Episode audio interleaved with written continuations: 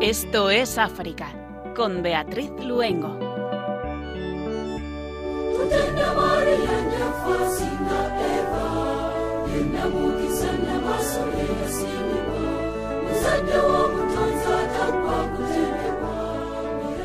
Muy buenas tardes a nuestros queridos oyentes. Son las 8 de la tarde, las 7 en las Islas Canarias, y como hacemos cada 15 días, estamos encantados de pasar con ustedes esta hora en la que nos acercamos al continente africano. Les saludamos Germán García en el control de sonido y Beatriz Luengo, quien les habla.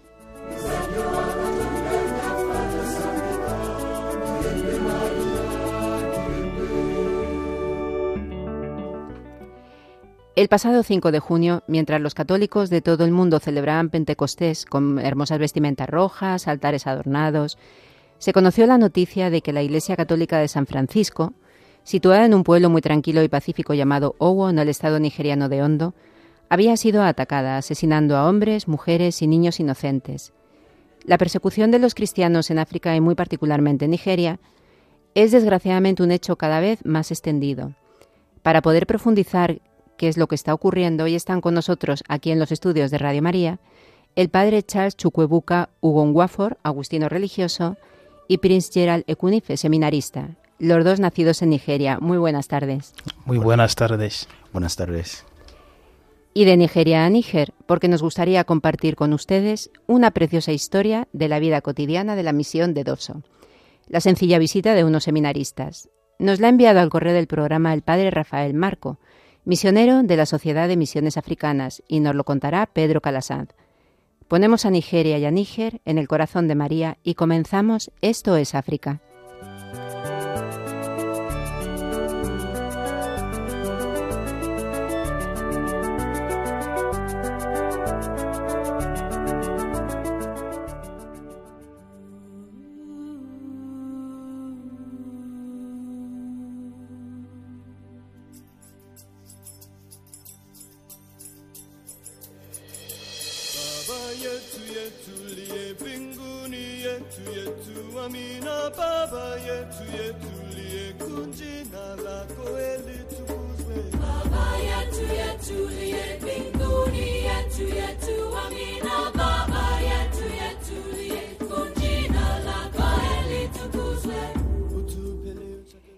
El Papa, después del Ángelus, pide disculpas por haber postergado su viaje a África.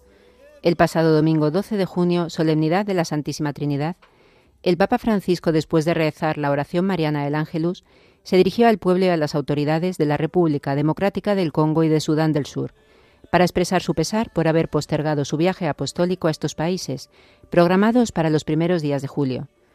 Queridos hermanos, con gran pesar debido a, a problemas con mi pierna, He tenido que posponer mi visita a sus países, prevista para los primeros días de julio. Realmente siento un gran pesar por haber tenido que posponer este viaje que tanto deseaba.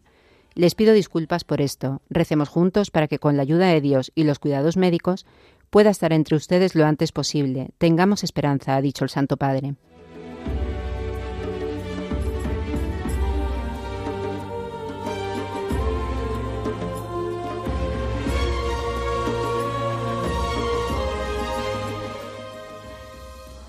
La Iglesia Católica no es indiferente al sufrimiento de los albinos.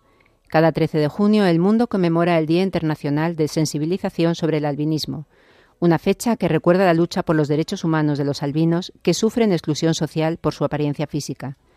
Según la ONU, el albinismo es más común en África subsahariana. En Tanzania, una de cada 1.400 personas son albinas y en ciertas poblaciones de Zimbabue y otros grupos étnicos concretos en África Meridional, una cada mil personas tiene esta condición. El año pasado, la agencia vaticana Fides denunció que en varios países africanos muchas personas con albinismo viven con miedo a ser secuestradas y asesinadas. En respuesta al drama que afronta el continente que concentra más de una sexta parte de todos los católicos del mundo, la Iglesia Católica viene desarrollando diferentes acciones para ayudar a los albinos a dejar de vivir con miedo.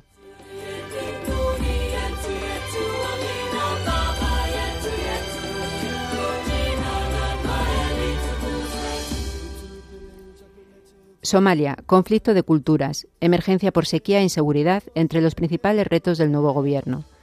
El pasado 15 de mayo resultaba elegido como nuevo presidente de Somalia Hassan Sheikh Mohamud. Entre sus muchos retos, el nuevo gobierno tendrá que hacer frente a la grave sequía que afecta a todo el país. La temporada de lluvias ha fallado durante dos años y ahora este año las lluvias han vuelto a fallar. La vida de las personas que tanto dependen del ganado y la ganadería están en peligro. Debido al impacto del cambio climático, la malnutrición en el país es grave y severa, especialmente entre los niños, las mujeres lactantes y los grupos más marginados de la sociedad, incluidos los pastores y desplazados internos en todo el país. Otro de los principales retos a los que se enfrenta el gobierno somalí es la cuestión de la seguridad. Las fuerzas de Al-Shabaab siguen controlando gran parte de la nación, especialmente en el sur. La cuestión de Somalilandia, que ha declarado su independencia desde que estalló la Guerra Civil de Somalia en 1991, es otro escollo a superar. A nivel regional, al formar parte de la gran región del Cuerno de África, uno de los principales problemas es la inestabilidad en Etiopía y también la sequía en el este de Kenia.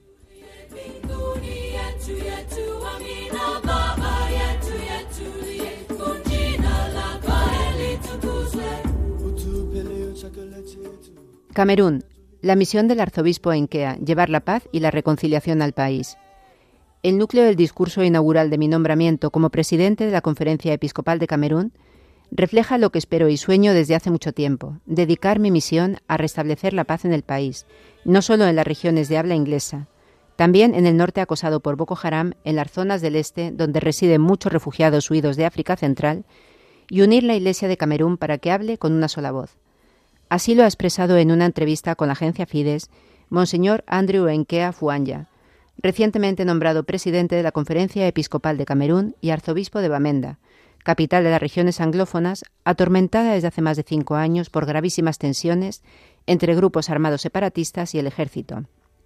El arzobispo reconoce profundamente la realidad en la que vive, los sufrimientos de su pueblo y al mismo tiempo es consciente del potencial de la Iglesia a la que representa desde abril en proceso de fomento de la distensión, el diálogo y la reconciliación.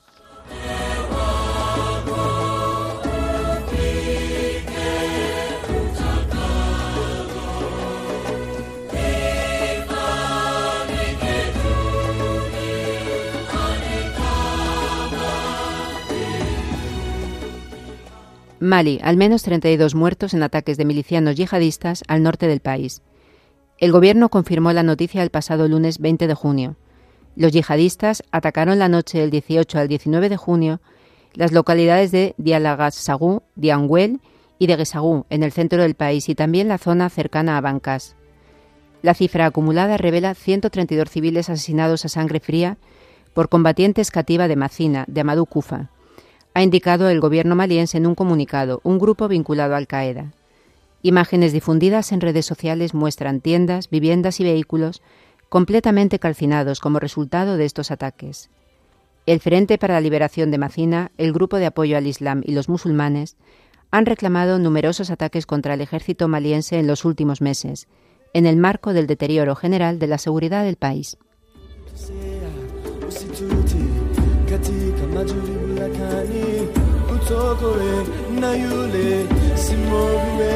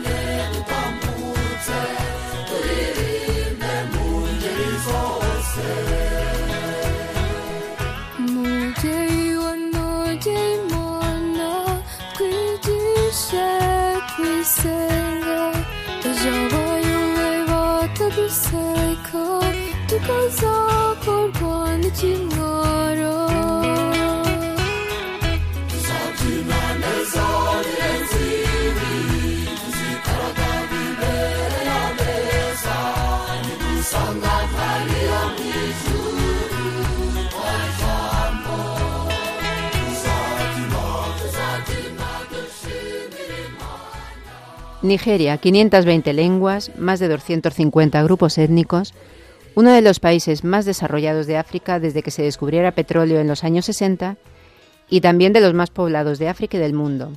Es un país que forma parte de los próximos 11, un grupo de países con grandes perspectivas de inversión y de crecimiento futuro. Pero ¿qué está ocurriendo en Nigeria? Uno de los países más grandes de África y también de los más complicados donde, como decíamos al inicio del programa, de un tiempo a esta parte, los cristianos están sufriendo una fuerte persecución.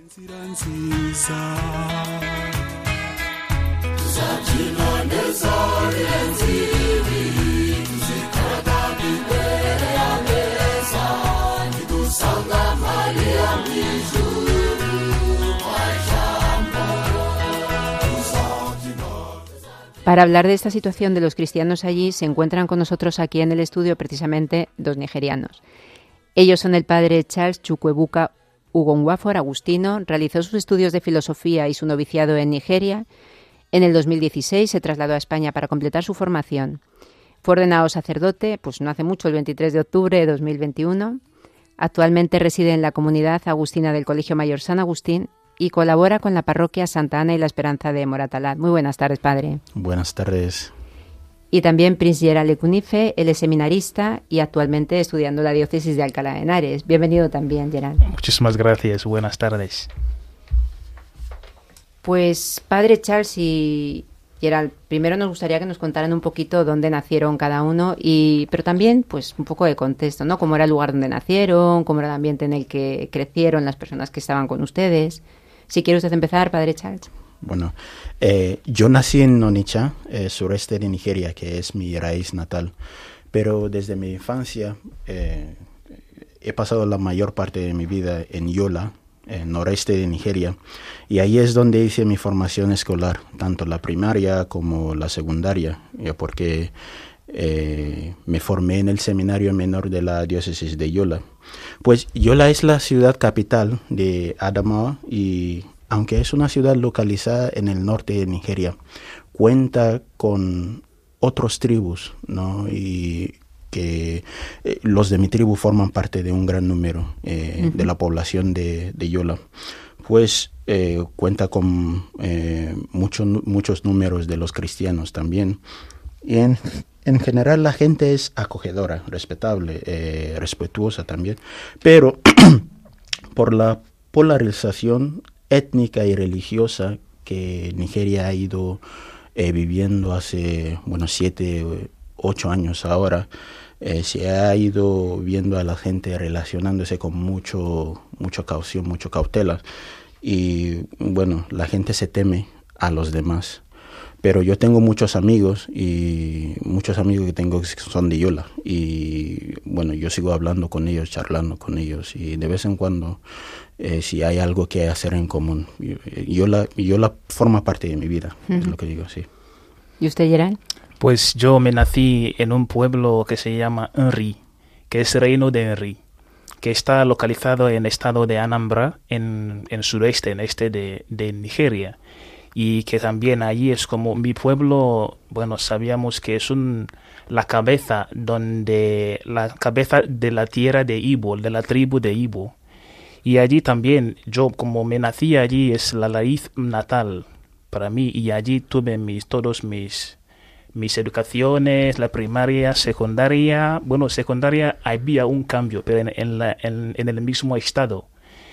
Y también como mi pueblo, ¿no? Mi pueblo tenemos casi de seis aldeas, digamos, como ciudad y aldeas dentro. Y nosotros tenemos un rey sacerdote, ¿no? Que se llama el rey de Henry, que es el, que gobierna, ¿no? El pueblo y también colabora con el Estado. Y la gente de mi pueblo, pues yo crecí con muchas personas allí, porque soy de pueblo de allí y cultivamos y vamos al campo, como paseamos, haciendo cosas de, del campo, ¿no? Y esas cosas. Y luego, pues la gente son también acogedora, amable, porque mi pueblo es un lugar, es un pueblo que es conocido. La gente que acogen cualquier persona que tiene problema o que está perdido buscando un lugar para alojarse, ¿no? Cuando, cuando entra en mi pueblo, pues le acogemos con con mucha calma, con mucha paz. Y así que allí fue como la gente allí son amables y muy agradables también. Eh, seguimos con usted, Gerald. Casi la mitad de los nigerianos son cristianos, pero se concentra en alguna zona. Nos gustaría un poco conocer cómo es ese mapa religioso en Nigeria, ¿no? Porque Nigeria es muy grande, además hay muchas etnias, eh, muchas tradiciones distintas. ¿Cómo es ese mapa de por dónde están los cristianos? Pues los cristianos están en todas partes de Nigeria. Están allí, pero digamos que hay dos grandes eh, religiones que están en Nigeria que son musulmanes y los cristianos. Y como analizándolos bien, ¿no? Los musulmanes pero tiene casi 50,5% y ellos, bueno, se localizan en el norte de Nigeria. Y los cristianos, que tiene 48,2%, eh, ¿no? Que está también localizada en el centro y el sur de Nigeria. Y dentro de los cristianos también hay otros, bueno, dentro de cristianos y musulmanes hay otras eh, religiones, ¿no? Que son 1,4%, son pequeños. Y van yendo más allá, en el norte, como están los musulmanes, también hay cristianos. Y cuando hablamos los cristianos, hay católicos también dentro de ellos. Y también en oeste, que, es, que tiene un, una tribu que se llama Yoruba, ellos también, allí están divididos las religiones que es musulmanes y cristianos. Y más allá en el sudeste, en este y sur también de Nigeria, allí está la mayoría de los cristianos que allí también contiene una ampliación de creencias tradicionales, católicos, comunión eh, anglicana, que, es, que hoy en día es iglesia de Nigeria, y metodistas. Entonces, en todas partes de Nigeria hay, hay cristianos, hay musulmanes, pero más allá, desde oeste, sureste, sur, hay cristianos, aunque en norte hay cristianos y católicos allí dentro. Padre Charles, desgraciadamente la persecución contra los cristianos en Nigeria se está haciendo muy violenta. Y también, por desgracia, llevan a cabo diferentes grupos, no solamente uno el que, el que comete estos actos, ¿no? Y se está extendiendo además a distintas regiones también. Vamos a comenzar por el norte, que, que comentaba Gerald, que es de mayoría musulmana. ¿Cuáles son los motivos y quiénes son los grupos que tristemente reivindican esta violencia? Pues eh, yo creo que es importante eh, subrayar eh, lo que ha dicho Gerald, es decir, de, es decir, de que hay rastros de los cristianos en todas las partes de, de, Nigeria.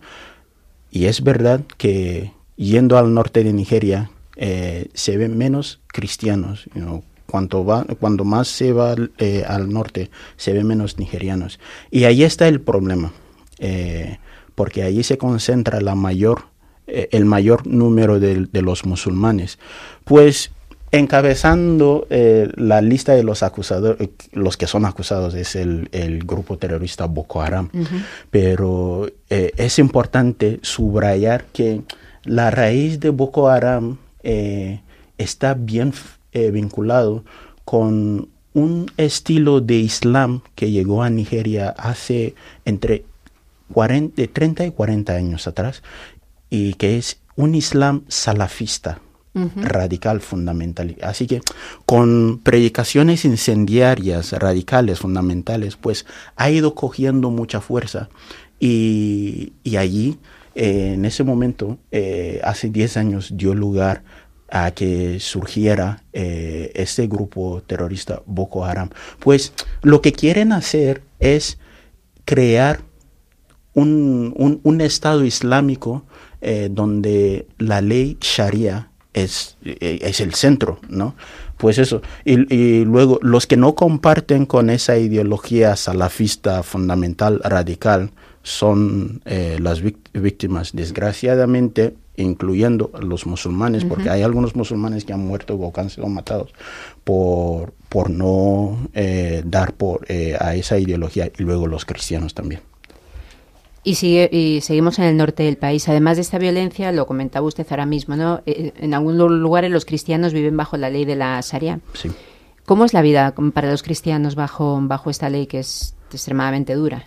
Pues eh, en Nigeria son dos estados de Nigeria, de los 36 estados que hay, eh, que donde, se, eh, donde han acogido esa ley Sharia.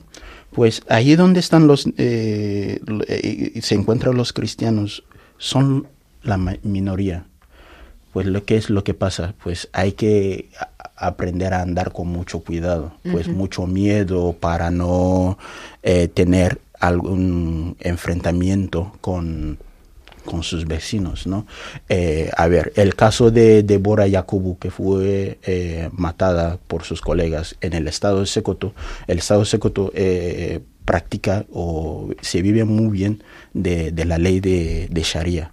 Pues ahí los cristianos, como ellos se ven la parte minoría de la población, pues si andan cuidado, cuidadosamente yendo a sus actos litúrgicos, no solamente a los católicos, a los cristianos, todos también. Sí.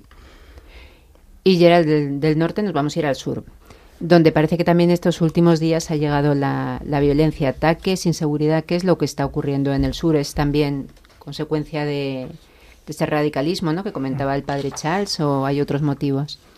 Bueno, pues eh, para hablar lo que está ocurriendo en, en, en, mi país, ¿no? en nuestro país, en Nigeria, no se entiende sin el grupo terroristas.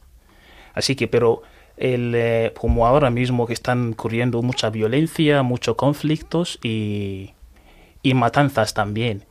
Pero yendo más allá también, el eh, principio objetivo para esta violencia o lo que está ocurriendo, ¿no? Ahora es establecer, porque quieren establecer un Estado islámico en Nigeria, que para nosotros, ¿no? Los cristianos, y no es posible, ¿no? Porque cada uno tiene su libertad en su religión. Y también, aparte de este principio objetivo, hay otras cosas, ¿no? Digamos, la marginación, ¿no? La opresión y la influencia del gobierno y la distribución desigual de la riqueza y los recursos del país. Además, la división en el gobierno, el nepotismo, que es fuerte, ¿no? Y la intolerancia socioreligiosa. Pues esas cosas son lo que están, bueno, son las causas, ¿no? los objetivos de, lo que están ocurriendo, digamos, el por qué, lo que está pasando, esa situación en, mi país, la violencia, los conflictos y el, masacre también. Eh, ¿Quiénes son los más vulnerables ante esta situación, Gerald? Pues todos. Yo podría decir todos. Sí, es verdad, todos. todos. sí, todos somos más vulnerables. Eh, en, ante esta situación, pero yendo más allá, como especialmente los cristianos, ¿no? Los cristianos, digamos, por lo que, por lo que ha dicho Padre Charles, ¿no? Y también como de establecer este Estado Islámico, los cristianos son los más vulnerables. Y digamos, los niños, los jóvenes que son el futuro del país, ¿no? Los ancianos que tampoco se puede como correr, ¿no? Salvarse cuando hay, cuando hay temor, cuando hay guerra, no, no pueden. Y también la gente, por lo que están pasando, ¿no? ya se han, se han como desplazado fuera del país para vivir bien. Precisamente sobre eso les iba a preguntar ahora, ¿no? Porque una de las consecuencias de esta violencia son los desplazamientos y que la, gente, la gente se ve obligada a marcharse de sus casas, a dejar todo. Generalmente son desplazamientos internos dentro de los propios países africanos o incluso dentro del mismo Nigeria, ¿no? Sí, Pero en general, ¿hacia dónde se desplazan y cuáles son las condiciones cuando se desplazan? Pues eh, los que los que huyen huyen a campos erigidos por el gobierno, que son campos de, refugiados, ¿no? Eh, y, y si tienen sus familias, huyen con sus familias. Y ahí el gobierno ve por sus necesidades y y lo que hay, bueno, hay que darle el crédito, el crédito al gobierno por lo que está intentando hacer o por, o por lo que hace. Pero también están colaborando otras organizaciones internacionales voluntarias, eh, caritativas, en, en, esas zonas donde se ven los campos de, de, refugiados. Eh, un ejemplo de cómo la iglesia en el, por, eh, por, ejemplo, en el noreste de Nigeria, cómo la iglesia ha ayudado. Eh, pongo el ejemplo de, de, la diócesis de Yola. En, en, el recinto de la catedral, el, el, el obispo de, de, la diócesis de Yola había creado una parte, dejado una parte para acoger a los que están eh, huyendo de esas zonas eh, conflictivas y han acogido a muchos, incluso a los musulmanes. Pues eh, recientemente la diócesis de Yola había construido unas 80 casas para alojar a estas familias. Y en el campo donde, habían, donde han construido estas casas, han construido también una mezquita para los musulmanes. Pues eh, hay una colaboración muy intensa, muy fuerte, para ayudar a los que huyen. y también hay que pensar en que muchos de ellos están afrontando la incertidumbre del futuro, de lo que les espera. muchos de ellos han perdido seres queridos. Eh, y otros ni siquiera tienen ninguna noticia de lo que es de la vida de sus seres queridos. Pues eso. Pues nos vamos a quedar un poco con esta imagen ¿no? que nos acaba de comentar de, de la diócesis y de cómo ha habido esa colaboración entre cristianos y musulmanes, porque al final es lo, lo más bonito, ¿no? Es donde está la mano de Dios. Y vamos a continuar en Nigeria, pero lo vamos a hacer a través de la preciosa música religiosa que nos llega desde allí. Muy bien.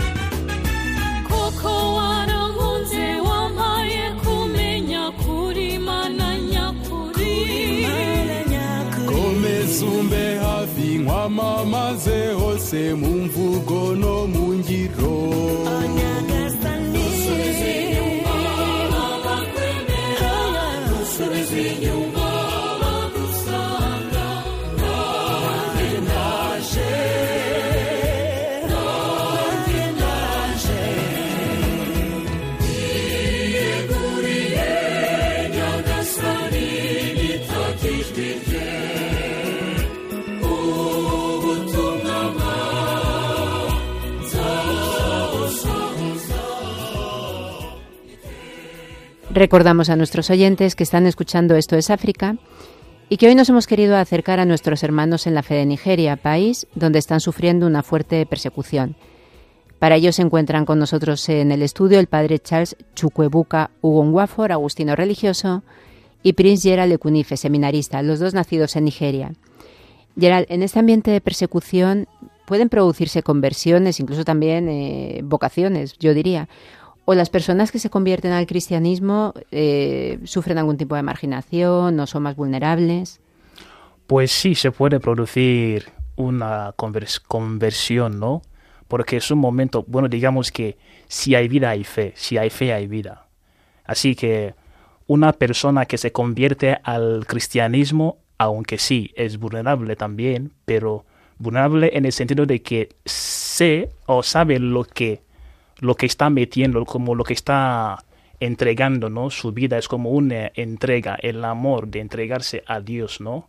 Entonces, cuando uno se convierte, aunque hay, hay conversiones, cuando uno se, se convierte, pues ya está listo, dispuesto de recibir cualquier cosa que venga en el futuro, sea un, una violencia, ¿no? Ya está dispuesto, ¿no? Entonces yo puedo decir que ahí se puede producir conversiones y aunque sí, a pesar de las marginaciones, ¿no? También, pues allí puedo decir que eh, aunque no hay miedo, no hay miedo. Aunque pasa lo que pasa, no hay miedo, porque esa persona ya, ya sabe, como en mi caso, sí, soy cristiano y soy católico, ¿no? Y soy orgulloso de mi, de mi fe. Así que yo sé lo que, bueno, cualquier cosa que venga en el futuro estoy dispuesto. Solamente si lo hago por Dios. Así que también por la gente que se convierte al día al día. Porque cuando hay muchas matanzas, hay. Cuando hay, cuando hay, cuando hay muchas, muchas matanzas, hay conversiones. Padre Charles, especialmente complicada, bueno, yo antes comentaba a Gerald, ¿no? Que, que al final era vulnerable todo el mundo. Sí pero quizá especialmente complicada la situación de las niñas y las mujeres. ¿no? Estuvo el secuestro de las niñas de, de Aboque, de Boko Haram. Mm. Está el ISOA, militantes Fulani, bandas armadas. ¿Cómo describiría la situación de las mujeres ante, ante todos estos grupos? ¿no? Pues las mujeres eh, captadas por los miembros de estos grupos eh, terminan siendo o matadas o violadas o se les casen con los comandantes eh, de estos grupos. Pues es deplorable y no tiene gracia.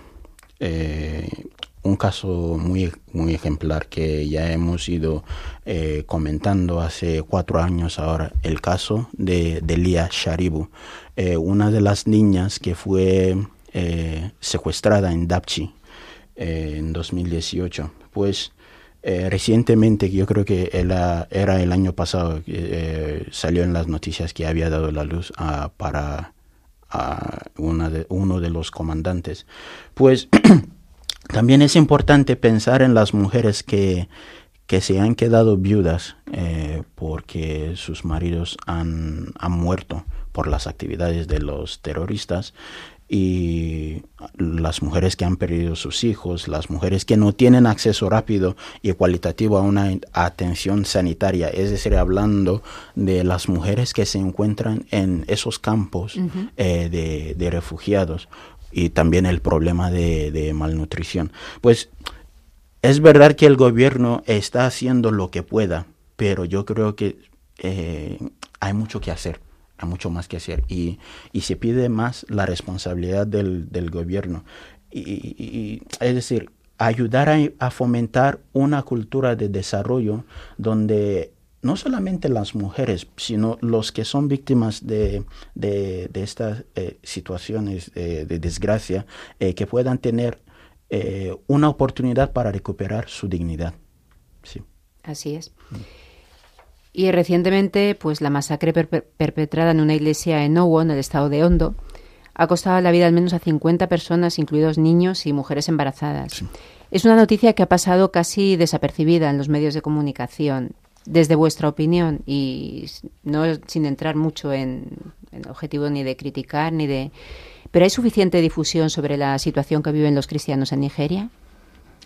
Pues digamos, no no, pero aunque lamentablemente es una, fue una, una situación muy, muy dolorosa, ¿no? En, los corazones de los nigerianos, especialmente en, para los cristianos y católicos también. Pero no es suficiente la difusión sobre la, la situación. Por eso estamos aquí, para que los oyentes oyen nuestras voces, ¿no?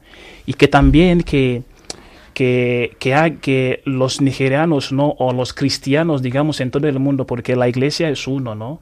Para que la iglesia también lanza sus, sus voces, ¿no? Para esta situación, porque es una situación que creo que desde mi conocimiento nunca había pasado como una, una matanza de 50 personas. Aunque este tipo de situación ya había pasado en un pueblo cerca de mi pueblo que se llama Newi, no sé, no me acordaba el año en que fue un domingo, ¿no? Y a las seis de la mañana, ¿no? Estaba, bueno, el pueblo que se llama mm, cerca de Newi, Ozúbolo, sí, Ozúbolo.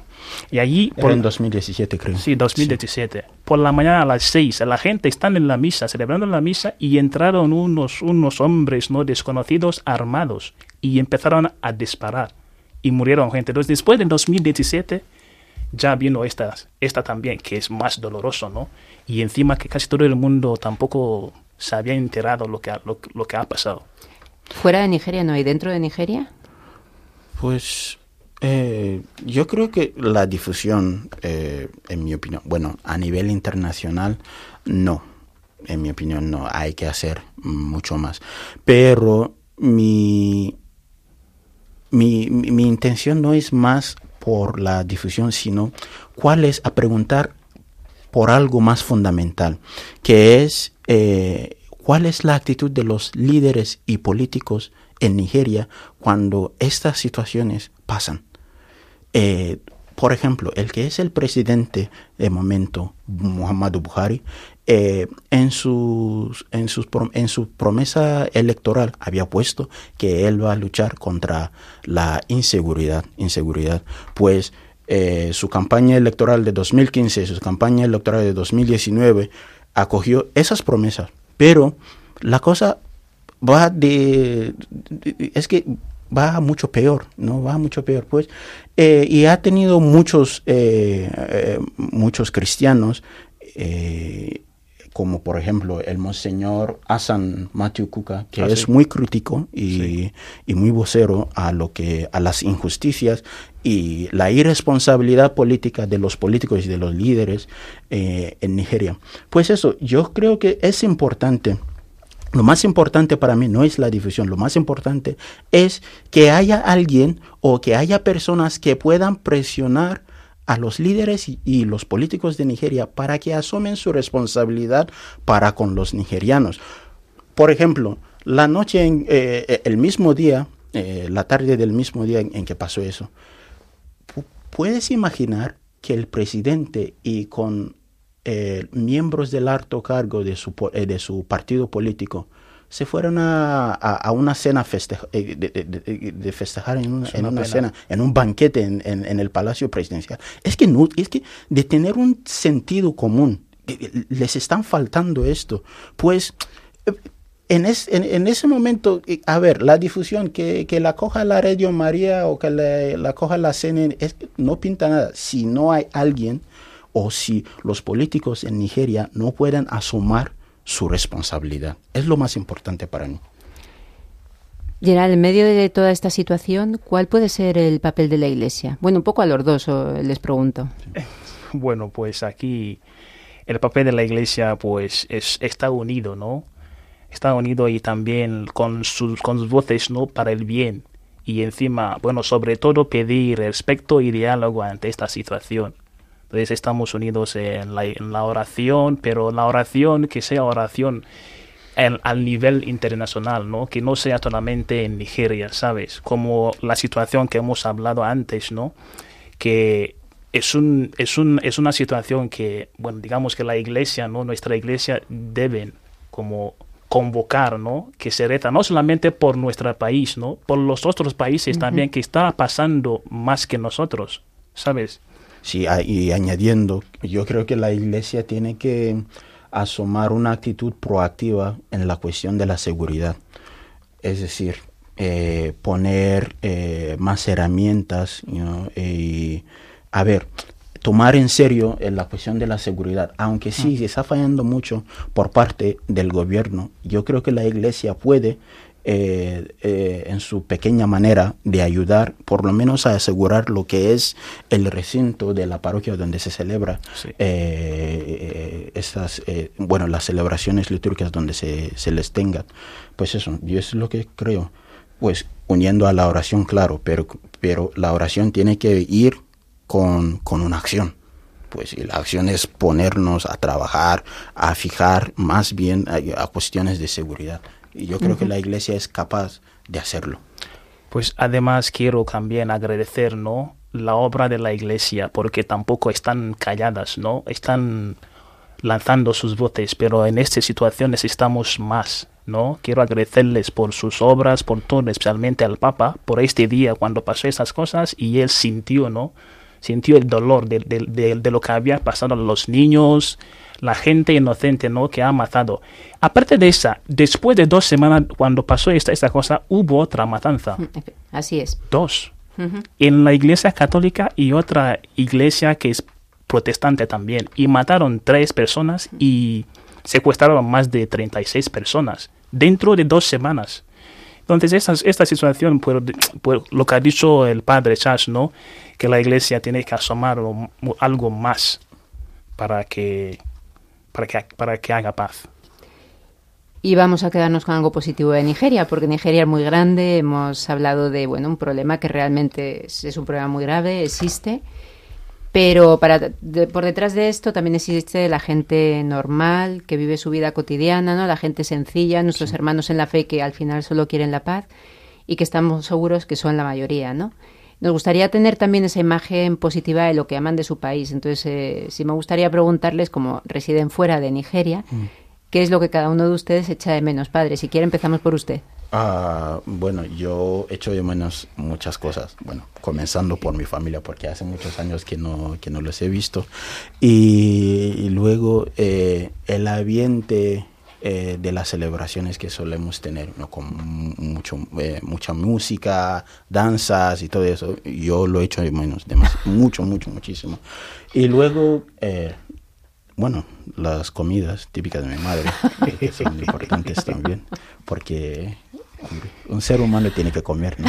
Sobre todo si la comida No, pero no, pero a mí me gusta me gusta mucho la tortilla patatas de la tortilla española, la tortilla patatas, las gambas, eh, cocidos, cocidos, hombre, eh, lechazos, todo eso. Que son son son pero pero sí, echo de menos a Nigeria y a muchas cosas, amigos, familiares, eh, el ambiente, en general, sí.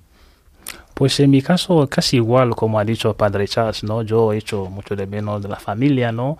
Y el ambiente también, como ha dicho, las comidas, aunque aquí también en España estoy contento, ¿no? Y las comidas también. Son sabrosas. Son sabrosas, ¿sabes? Y sobre todo, hay otra cosa que he hecho mucho, porque antes la iglesia, ¿no? En Nigeria celebramos la misa con, con mucha paz, ¿no? Sin sin tensiones, ¿no? Pero ahora mismo lo que está ocurriendo, lo que está pasando ya, todo el mundo, los cristianos ya tiene mucho miedo, ¿no? Y esas cosas yo he hecho mucho de menos, porque cuando uno se va a la iglesia, ¿no? A, escuchar o participar en la misa, se va como muy contento, ¿no? Y muy contenta, ¿no? tiene que estar tranquilo, tranquila. Pero ahora mismo lo que está ocurriendo es, eh, a mí me da mucha pena, ¿no? Por eso, pues eso es una cosa que también he hecho mucho de menos pero si se puede volverlo como recuperarlo, pues mejor. Pues pediremos, a, lo ponemos en el corazón de la, de la Virgen para que sea así. Estupendo. Padre Charchucuebuca Hugo Wafor, agustino religioso y Prince Gerald de Cunife, seminarista, muchísimas gracias por habernos acercado a través de, de sus testimonios a la situación que están viviendo nuestros hermanos en la fe de Nigeria, así que muchísimas gracias. Muchísimas gracias. Muchísimas gracias. Estás escuchando el programa Esto es África con Beatriz Luengo.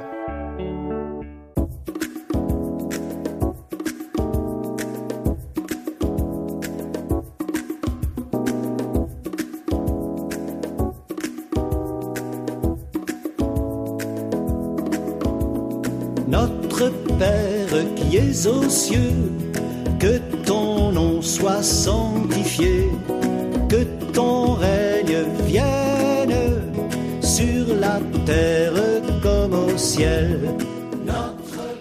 Y con esta canción, Nuestro Padre Níger, nos trasladamos precisamente a este país africano, en concreto a la misión de Doso. Allí se encuentra, bueno, allí es donde lleva a cabo su misión el padre Rafael Marco Casamayor, sacerdote de la Sociedad de Misiones Africanas.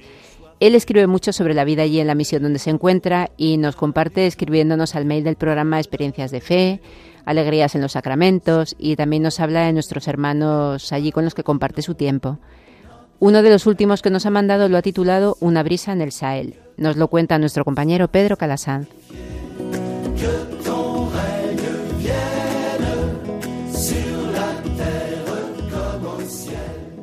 Vinieron a pasar el fin de semana con nosotros los seminaristas de Niamey, nueve chavales encantadores, bachilleres o en los aledaños, que nos trajeron la alegría a la misión de Doso y sobre todo a los jóvenes.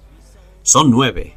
Y para todo Níger, bueno, habrá que añadir a los que están estudiando teología en Burkina Faso, que son otros tantos, para un país como Níger, que es más del doble de la superficie de España y algo más de 20 millones de habitantes.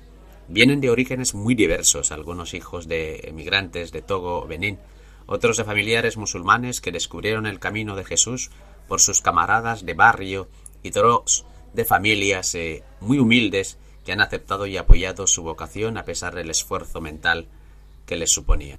Níger es un país musulmán, llano, la mayor parte desierto y la iglesia apenas, si representa el 1% de la población, una comunidad eh, bastante pequeña pero animosa a pesar de las dificultades, y estos jóvenes la representan muy bien aunque no se den cuenta, que tampoco hace falta. Y Doso es una misión en una capital de provincias en medio del pueblo eh, Yerma Songhai, heredero de un gran imperio y de una cultura sólida y antigua. La comunidad es pequeña y de orígenes diversos, pero ya asentada, que celebra ahora los 40 años de su fundación. Llegan al final de la mañana con sus bolsas, mochilas y paquetes y las ganas de salir de casa y de la ciudad. Les acogemos y se instalan en su santiamén y al buen tantún, porque esto no es un hotel de cinco estrellas, y nos ponemos a comer entre risas y algarabía. El apetito de estos muchachos es inmejorable, una maravilla. Por la tarde, la visita turística de la ciudad, palacio del Yermakoi, del rey Yerma, el mercado, el centro artesanal, la escuela católica con la casa de las monjas, y por la noche encuentro con los jóvenes de la comunidad de Doso en una vigilia de oración y convivencia en la que estos jóvenes nos hablan de su vocación, de las razones, imágenes o sueños que les llevaron al seminario. Varios de ellos nos dan sus testimonios muy sencillos y vivos. Empieza la hermana Anunciata, hablándonos eh, de su vocación en Burundi, la vida de las religiosas que conoció siendo muy niña y la atracción que ejercían sobre ella, que admiraba su recogimiento, su hábito azul, su trabajo con los más pobres del barrio y con los niños. Mis compañeras me llamaban la monja, y no me gustaba nada, pero al final me fui con ellas. Una de las jóvenes pregunta Hermana, ¿solo tienen ese hábito azul? ¿No se sintió atraída por algo un poquito más colorido, otro vestido? Y otra joven, entre risas y picardía, le lanza sin miramientos Hermana, ¿no tenía pretendiente? ¿Por eso se hizo religiosa? La hermana anunciata sonríe y se mira las manos como buscando en ellas una respuesta. Pues claro que tenía pretendientes, y muchos, pero había algo que me atraía en esas monjas que no sabía explicar, su estilo de vida, la alegría, que transmitían su cercanía y al mismo tiempo algo superior, su encanto espiritual. A mí me llamaba la atención la serenidad con que nos hablaba el cura, el cura de nuestra parroquia. Exclamaba eh, un seminarista resumiendo su vocación. Nunca se ponía nervioso y nos acogía con mucho afecto a los críos que veníamos a importunarle. Yo era musulmán, de adolescente, añade otro. Con un amigo iba de vez en cuando a la iglesia. Me encantaban las celebraciones, el recogimiento de la gente, su manera de rezar, los cantos, las palabras llenas de bondad que nos dirigía el sacerdote y que fueron calando cada vez más en mí hasta que decidí hacerme cristiano y entrar en el seminario. Mis padres se extrañaron cuando les hablé de ello, pero no me pusieron grandes inconvenientes. Hoy creo que están contentos, aunque lo llevan con mucha discreción. También hubo alguna jovencita que preguntó si, si es que no se sentían atracción por las chicas, y allí los jóvenes se rieron de buena gana, rompiendo el clima de reflexión y contemplación para pasar con sus canciones y palmoteos a otro ambiente de fraternización y fiesta.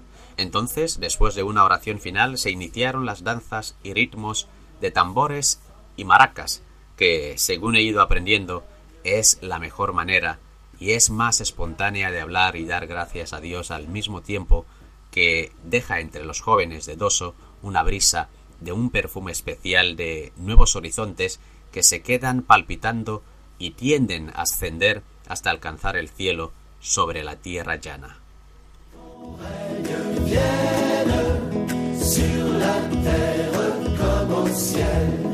Notre Père qui es aux cieux, que ton nom soit sanctifié, que ton règne vienne sur la terre comme au ciel.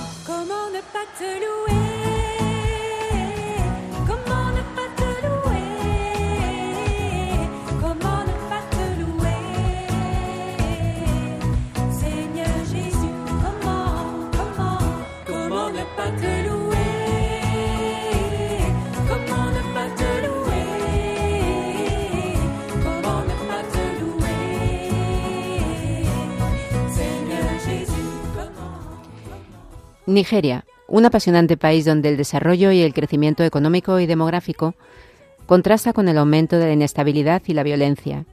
Hemos tratado de comprender y acercar la realidad de este país tan complejo. Para ello hemos estado acompañados del padre Charles Chukwuebuka Ugonwafor, agustino religioso, y Prince Gerald Ekunife, seminarista. Los dos son nigerianos y les agradecemos muy especialmente tanto su tiempo como que hayan compartido con nosotros esta realidad que para ellos es especialmente dolorosa. Muchísimas gracias de nuevo. Muchas Muchísimas gracias, por la invitación. Gerald, ¿tú querías añadir algo que me has comentado antes? Bueno, sí, solamente para agradecer el, la gente, los amigos y los familiares y los sacerdotes también que han lanzado sus voces sobre esta situación que estamos pasando ahí en mi país, Nigeria, para que ellos sigan haciendo este buen trabajo y la iglesia también entera para que ellos siguen firmes en su fe ¿no? y lanzar más sus voces. Y a nuestros oyentes les pedimos que nos escriban a nuestro correo electrónico, esto es africa@radiomaria.es. Estamos encantados de que nos propongan temas a tratar, nos cuenten sus experiencias africanas y también, como hacen a veces, sus propuestas para profundizar en algún tema de los que han salido en el programa. Siempre es un placer podernos comunicar con ustedes. Muchas gracias a Germán García en el control de sonido, a Pedro Calasanz y por supuesto a ustedes por habernos acompañado. Les invitamos a que continúen con nosotros, escuchando la programación de la emisora de la Virgen. Hoy terminamos en oración poniendo Nigeria en el corazón de Jesús. Si Dios quiere estaremos con ustedes dentro de 15 días, que María les guarde y acompañe siempre. Padre Charles, si quiere por favor dirigirnos la oración. Muchas gracias. Dios Todopoderoso, te agradecemos por el regalo de la vida, por la Radio María, por los misioneros, por todo el mundo, por Nigeria. Te pedimos que los que han sido afectados por la situación violenta en Nigeria reciban la consolación que viene de ti y por los que han sido han muerto que les reciba en tu reino. Te lo pedimos por Jesucristo nuestro Señor. El Señor esté con vosotros Con tu espíritu. y la bendición de Dios Todopoderoso, Padre, Hijo y Espíritu Santo descienda sobre vosotros. Amén. Muy bien. Muy bien.